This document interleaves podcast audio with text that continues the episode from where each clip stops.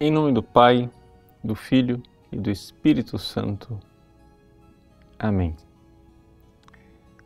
Meus queridos irmãos e irmãs, o Evangelho de hoje nos indica um caminho fantástico para nós progredirmos na nossa vida espiritual. Mas eu gostaria de começar a comentar o Evangelho de trás para frente. Jesus diz assim: Os que crerem em mim farão obras maiores do que aquelas que eu faço. Jesus até agora apresentou milagres, ele fez os seus sinais no Evangelho de São João. E que obras maiores são estas que nós seremos capazes de fazer se nós crermos nele? Santo Agostinho responde que a obra maior do que tudo isso é a salvação do pecador.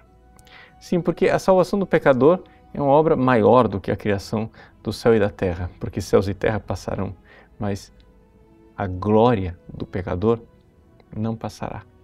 Então, aqui nós estamos diante dessas obras maiores, a, a, obra da salvação. E como é que nós vamos chegar lá? Como é que nós podemos realmente ir para, por este caminho de salvação?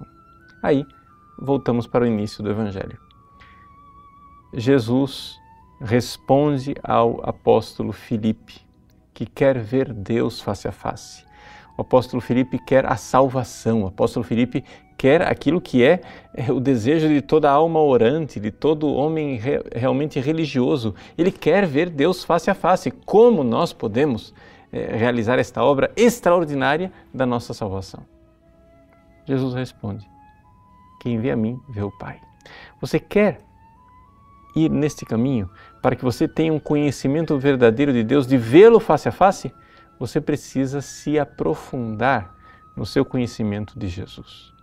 Então, na realidade, a maior obra, a obra mais grandiosa que nós poderíamos fazer na nossa vida é nós mesmos nos aprofundarmos no conhecimento de Cristo e nos aprofundarmos de tal forma que nós pudéssemos manifestá-lo e indicar este caminho do conhecimento de Cristo para os nossos irmãos e realizar a grande obra da salvação dos pecadores, ou seja, eu como pecador e também o irmão que eu ajudo a caminhar para a salvação.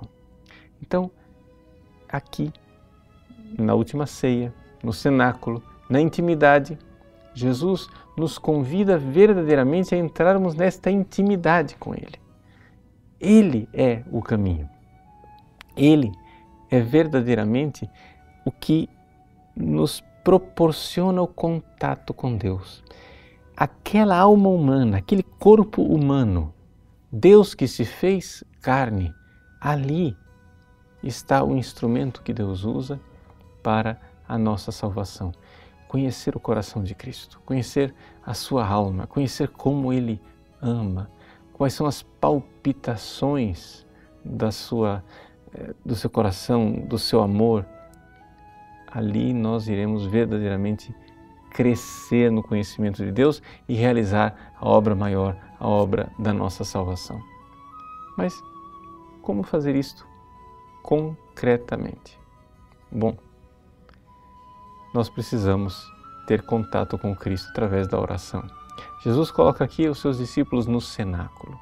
No cenáculo ele celebrou a Eucaristia e a Eucaristia, este momento fundamental, de suma importância que faz com que nós cada vez mais nos tornemos íntimos de Cristo. Se você comungar com a maior frequência possível.